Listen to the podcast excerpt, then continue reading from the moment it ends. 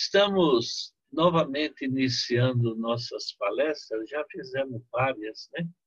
E eu agradeço as pessoas que estão ouvindo e estão ligando para mim, alguns só para cumprimentar, outros fazendo perguntas, outros pedindo livro ou alguma planta. Eu, de alguma maneira, eu gosto de colaborar com as pessoas, né? Tudo que tiver ao meu alcance, que eu puder fazer para ajudá-los, vocês disponham de mim. Depois que houve o pecado, a Eva desobedeceu e tudo, que veio a maldição sobre a terra, Deus falou para Adão: no suor do teu rosto você vai comer e vai comer a erva do campo. No começo, antes do pecado, a erva era só para os animais. Depois do pecado, a erva foi dada como alimento para o homem também. E por que as ervas? Porque as ervas ela tem propriedades curativas. E Deus sabia que o homem ele ia ficar doente. Então o homem ele comia frutas, verduras, cereais e passou a usar as ervas também. E olha que Adão viveu 930 anos, Jared 962, Matusalém 969. Vocês podem abrir lá na Bíblia, na genealogia das pessoas lá, a história deles. Era todo mundo vivia bastante. Muitos anos eles viviam. Bom, dois mil anos depois da criação, veio o dilúvio na Bíblia fala que o homem era tão mal, perverso, que Deus resolveu destruir a raça humana. Mas Deus ele não chegou e destruiu de uma vez, não. Ao contrário, ele falou com Noé, mandou ele construir um barco. Noé levou 120 anos fazendo aquele barco e convidando as pessoas para entrarem, porque ia chover. Noé viveu 950 anos. Quando as águas do dilúvio abaixaram, não tinha mais verde na terra, acabou a vegetação. Aí Deus incluiu na alimentação do homem a carne. Foi aí que eles começaram a comer a carne. Mas não era qualquer carne. Se vocês olhar lá em Levíticos, Deus ele fez separação entre os animais limpos e os imundos, os que a gente podia comer e os que não podia comer não foi uma coisa arbitrária de Deus. Não, você não vai comer isso porque eu não quero. Não, tem um motivo justo. Esses animais impuros que não deviam ser nem tocados, eles transmitem doença aos homens. Eu mesmo, no meu período de atendimento, quando a gente dá atendimento às pessoas, eu vi tanta gente com triquina sofrendo de triquinose. É o verme do porco. O porco transmite. O cavalo também transmite. O urso e a morsa. Aqui no Brasil não se come urso, morsa, porque não tem, né? Mas cavalo se come. Muita carne seca que é vendida por aí, o jabá, como é falado, é carne de jumento, de burro, de animais, né? Assim, o cavalo. Agora, o porco, ele é muito consumido e ele transmite muita enfermidade não é um alimento saudável. Não é. Deus proibiu o uso desse alimento. Então, observe bem: Noé viveu 950 anos, ele não comia carne, desde o começo da vida dele. Ele foi comer depois do dilúvio. Os filhos dele, que é bem mais novo que ele, passaram a comer carne. Podem reparar, a média de vida deles foi de 400 anos só. Olha, caiu quase a metade da duração da vida, né? Na verdade, o alimento carne encurtou a vida deles. Se vocês olharem os animais herbívoros, eles têm uma vida longa. Os animais carnívoros são menores e a vida não é tão longa. Os animais herbívoros o intestino ele é longo, comprido, como o nosso. Nós somos herbívoros, nós não fomos feitos para comer carne. Então a erva entra no corpo, a gente come os cereais, essas coisas, e ele vai lentamente percorrendo o intestino, o intestino absorvendo as propriedades do alimento. O nosso ácido clorídrico da digestão é fraco. Os animais carnívoros, o ácido, o ácido clorídrico, ele é muito forte, ele queima, ele derrete a carne. E o intestino é curto. Derrete a carne, vai para o intestino e um pedacinho já ele é eliminado pelas fezes. Né? Como nós temos um intestino longo, a carne ela não digere, ela apodrece e ela cria toxinas. Há pessoas que comem carne a vida inteira e por uma felicidade dele, nunca ele vai sofrer uma consequência. Mas há pessoas que têm a epilepsia, a causadora é a carne, né? E tantos outros, o câncer, por exemplo, o câncer ele tem uma ligação direta com a, o uso da carne. Às vezes eles pegam um animal doente, matam, vai para o açougue e a gente ingere aquela carne sem saber. Então não é um alimento saudável. Eu já faz aí uns 40 anos que eu não como carne. A esposa não comia, os filhos, neto, agora veio a bisneta. E a gente tem uma saúde. Estamos vivendo assim. O meu sogro, a sogra, eles não se conformavam de a gente não dar carne para as crianças. Né? Mas é tudo questão de costume, né? A gente para de comer carne, no começo não é fácil, a gente sente um pouco. Mas com o passar dos dias, já não sente mais vontade daquilo. Tudo é questão de hábito. E a Bíblia fala que o nosso corpo é o templo do Espírito Santo. Eu não tenho direito de fazer com o meu corpo aquilo que eu quero, mas eu tenho que usar o meu corpo, o meu organismo, para a honra e a glória de Deus. E se eu faço coisas erradas que eu adoeço, como que eu estou honrando a Deus dessa maneira? Fica mais difícil, né? Então a carne ela encurtou a vida do homem.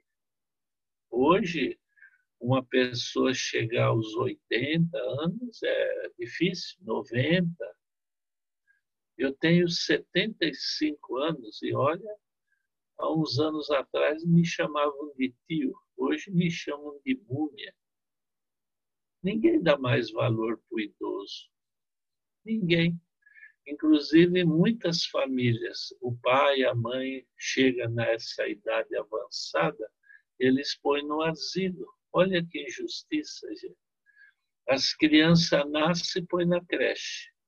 Os pais ficam velhos e põem no asilo. E nesse intervalo fica passeando com os cachorros na rua. Que tristeza, né?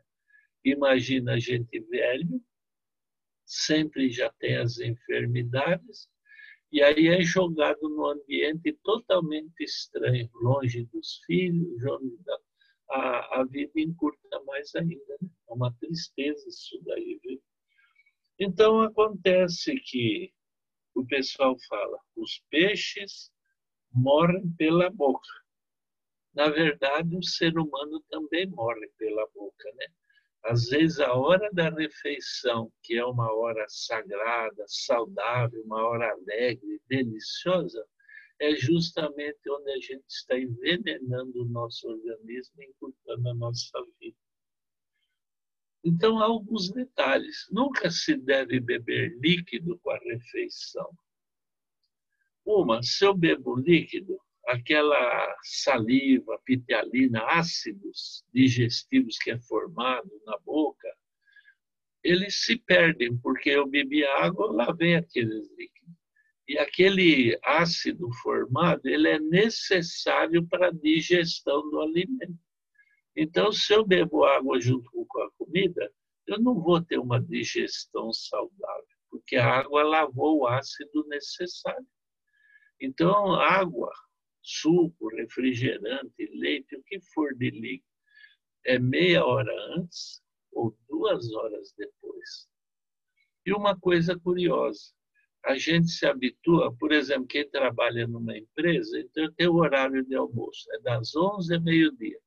Então ele acostuma se alimentar naquele horário.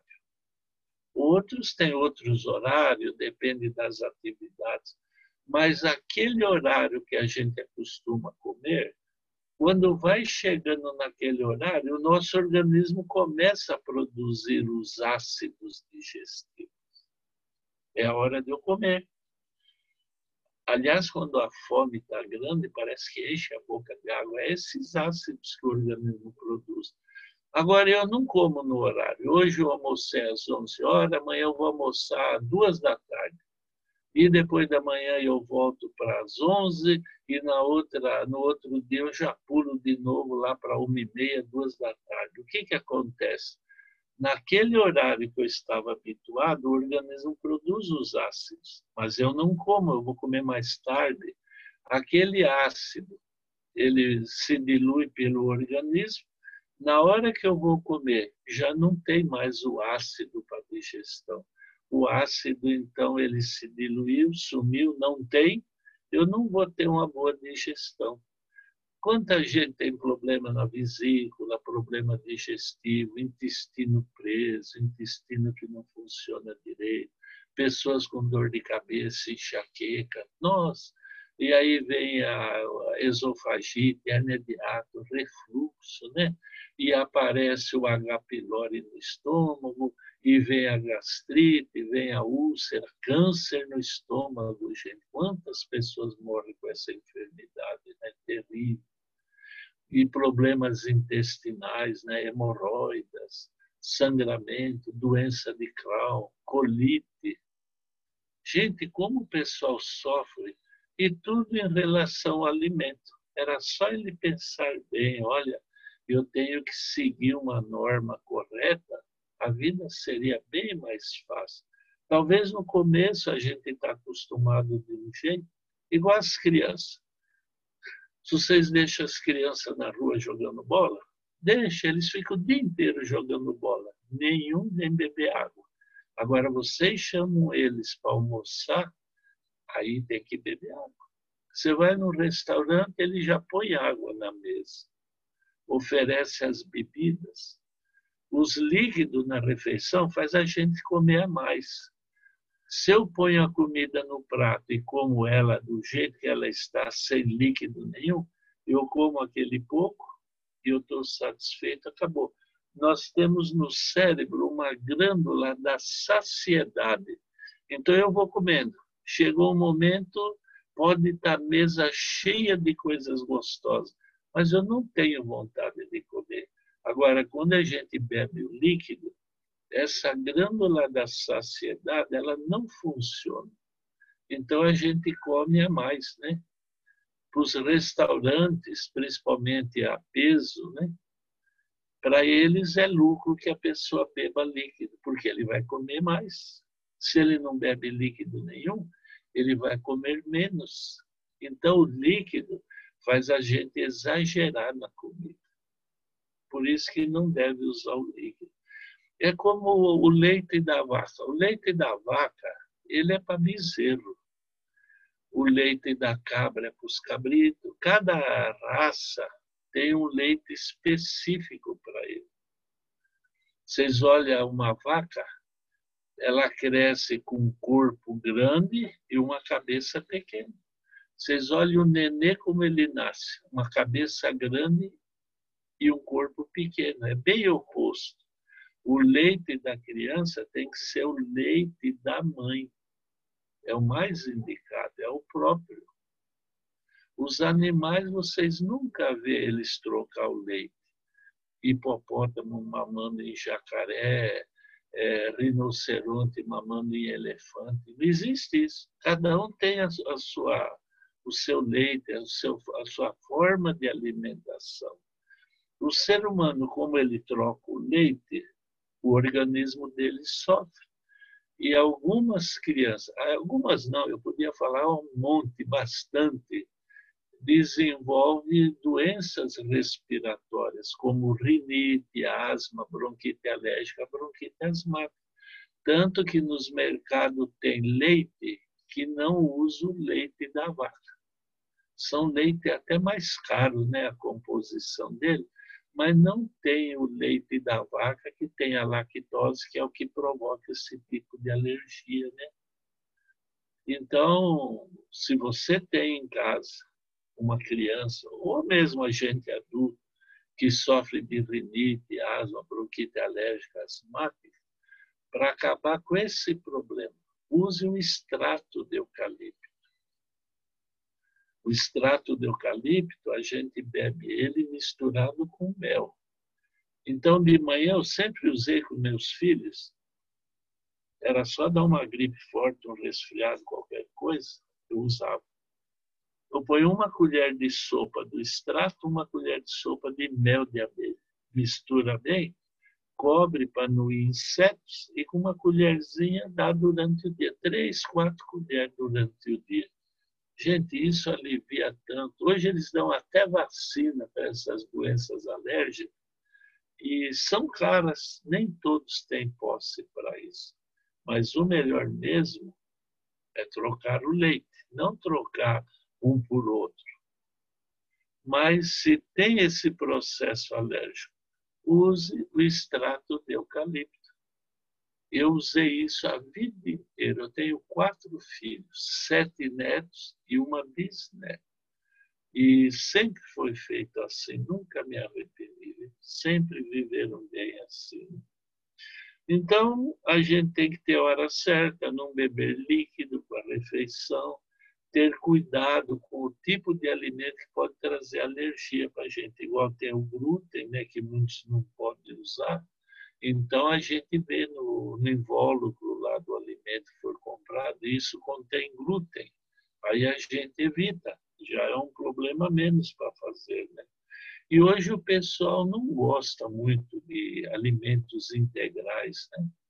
Por isso que muitos sofrem o intestino a paralisação do intestino.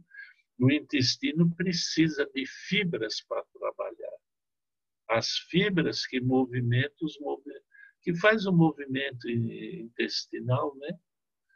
Eu já vi pessoas ficar 20, 25 dias sem ir no, é, sem ir no banheiro. Você já pensaram? Que sofrimento, né? Tem a lecetina de soja granulada, como ela contém manitol, quando a gente usa ela, ela ajuda a regularizar as funções intestinais. Ela faz isso. Quando eu encontro uma pessoa que está aí vários dias sem ir no banheiro, está com aquela dificuldade, aí eu pego um copo, um copo comum, eu ponho metade leite de vaca. O leite da vaca, né, aquele branquinho, põe no copo a metade. A outra metade do copo eu ponho mel, mel de abelha. Aí a gente mistura bem e dá para a pessoa. Gente, esse é um dos melhores laxantes que existem. Há pessoas que usam a cáscara sagrada, o sene, né? tanta coisa que tem por aí, mas são coisas que viciam o organismo. Então eu uso a cáscara sagrada há vários dias, meu corpo acostuma com ela, e eu vou precisar usar mais vezes, por mais tempo. E o leite com o mel não causa dependência. Toma o leite com mel, acabou o problema. Dá uma desinteria e limpa o intestino. Uma vez eu fui fazer uma palestra para pais numa escola de educação infantil. Tinha a creche e a escolinha. E logo que eu cheguei, eu vi uma criança sentada assim na calçada, chorando. Aí eu perguntei para a diretora, ela veio me receber na porta, o que aconteceu com ele? Ele caiu. Ela falou, não, ele está com dificuldade de ir no banheiro. Ele não consegue defecar, ele está com esse problema. Eu falei, então, vocês não têm a cozinha aí? Tem. Põe leite com mel e dá para ele. Ah, gente, Daí a pouco já estava brincando. Limpou o intestino, funcionou, acabou o mau humor dele. Coitado, né? Então, leite com mel, gente, numa emergência, é uma coisa benéfica, muito bom mesmo. Uma outra coisa, né? A gente deve usar na alimentação óleos. Na verdade, o mínimo possível para fazer frituras, cozinhar coisas assim. Mas às vezes é necessário. Eu não consigo fazer arroz sem óleo. O feijão eu ponho óleo também, mas de preferência o óleo de oliva extra virgem. Muito bom. Agora, a desvantagem é que ele é caro demais, né? Como é caro esses óleos que eles vendem no mercado. Agora, se eu vou usar um óleo comum, normal, o melhor é o óleo de milho. O óleo de milho é o mesmo preço do óleo da soja, o óleo de amendoim, do girassol, é tudo equiparado. Mas o óleo de milho, ele tem ácido linoleico. Ele ajuda a reduzir o colesterol. E de vez em quando vem reportagens, né? Olha, soja transgênica, porque o óleo de soja transmite o câncer, isso, aquilo. E eu nunca vi uma reportagem falar mal do óleo de milho. O ideal é o óleo de oliva, mas às vezes a condição da gente não dá, né? Para ficar comprando sempre, que não é barato. Então, a opção é o óleo de milho. É um óleo muito bom, saudável, né? Sempre que houver, eu falei do intestino preso, mas tem pessoas que têm problema do intestino solto. E já encontrei crianças, adultos assim, né? Aí, no caso de desinteria, às vezes um desarranjo por um alimento, vocês saem de férias, né? vai no restaurante ou na casa de um parente, e lá eles usam um tipo de pimenta. Aliás, pimenta a gente não deve usar na alimentação, né? A pimenta, ela irrita as mucosas do intestino e ela é uma das causas das hemorroidas. Então, muito cuidado, porque sofrer de hemorroida, gente, eu, graças a Deus, nunca tive esse problema, mas já atendi tantas pessoas com esse problema e eu imagino, o sofrimento é grande. Chega na hora de ir no banheiro, a gente até repele a vontade, porque vai sofrer sangramento, a dor, né? Quando eu atendo alguém com problema de hemorroides, eu peço para, de manhã em jejum, engolir vários dentes de alho. Sete, oito, nove, dez dentes de alho, aqueles bem pequenininhos.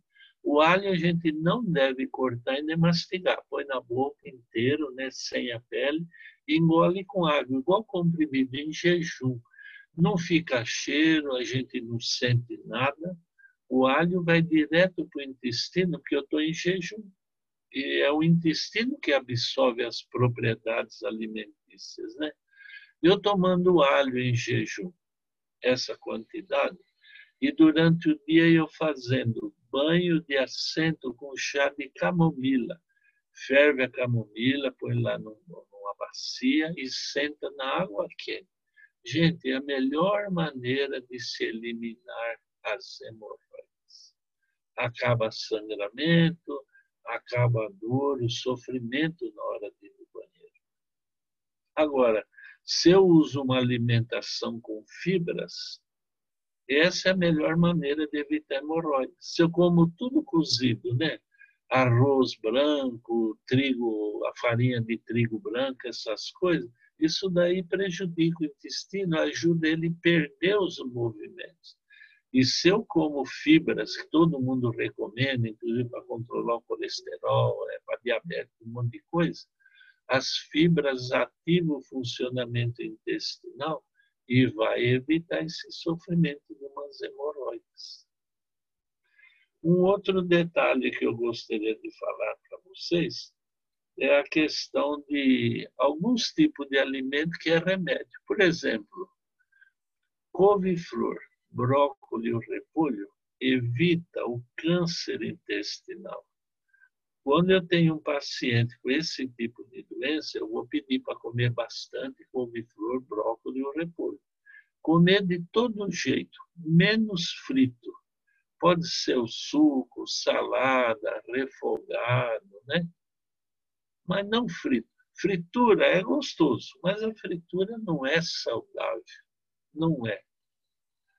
Igual pastel de feira, é gostoso, né? Mas vocês imaginam aquele óleo lá que eles usam para fritar os pastéis? Eles não trocam todo dia, porque não tem condições de né, ficar trocando uma panela daquela de óleo. E o óleo ele vai perdendo os efeitos nutritivos dele, vai deteriorando, vai criando toxinas, e depois termina a feira, eles vão embora, no outro dia esquenta de novo, e no outro dia esfria, esquenta. Ah, gente, aquilo se torna nocivo, né? Muito nocivo mesmo.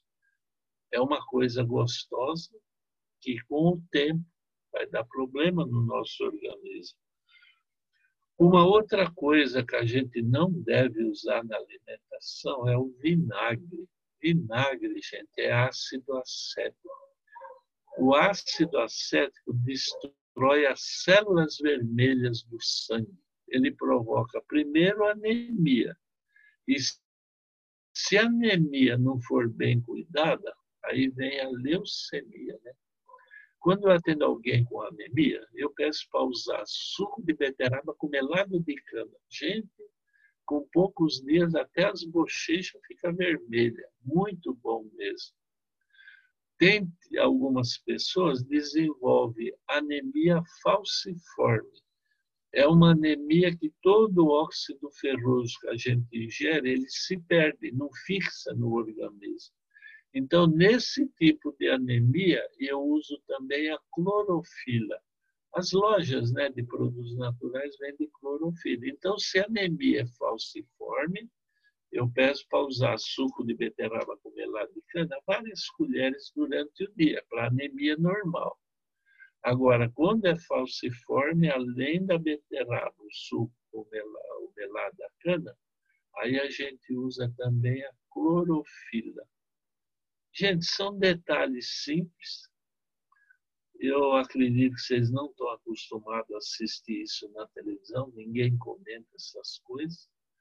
Hoje eles dão cada aula tão bonita de fisiologia, disso, daquilo, mas eu nunca gostei de teoria. O que eu gosto é prática. Se eu estou agora com sede, eu peço água, a pessoa vem me explicar que a água é feita de duas partículas disso, uma daquilo e tal, tal. Ah, não me interessa, eu quero é água para beber. Então, nas enfermidades, não adianta a gente tentar explicar tudo. A gente tem que corrigir e usar o remédio. Às vezes eu ligo a televisão, tem um, alguém lá falando: olha, essa doença é assim, assim, assim, e ela vem por isso, é assim, assim, mas eu estou lá ansioso esperando a receita, eu quero a receita. E chega num determinado momento, o camarada chega e fala: bom, consulte o seu médico. Puxa vida, perdi tanto tempo assistindo aquilo, esperando a receita, ele manda eu consultar um médico. Tá certo, consulta o médico. Mas por que, que eu fiquei lá meia hora, 40 minutos ouvindo uma explanação sem objetivo nenhum, né? Por isso que em todas as minhas palestras eu não gosto de teoria, eu gosto de falar. Tem um problema. Você tem rinite, usa o extrato de eucalipto. Você está com sinusite, que é parecido, mas é diferente. Sinusite. Eu pego a argila, ponho suco de cenoura, faz um barro e põe aqui nas cavidades oculares, até a ponta.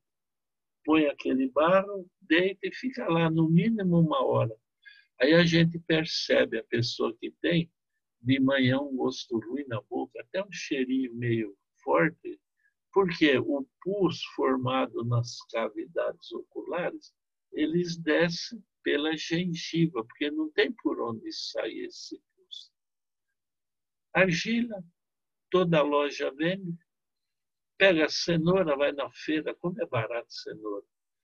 Põe o suco da cenoura na argila, faz o barro a gente passa óleo na sobrancelha, né? porque a terra seca, depois dá um trabalho tirar.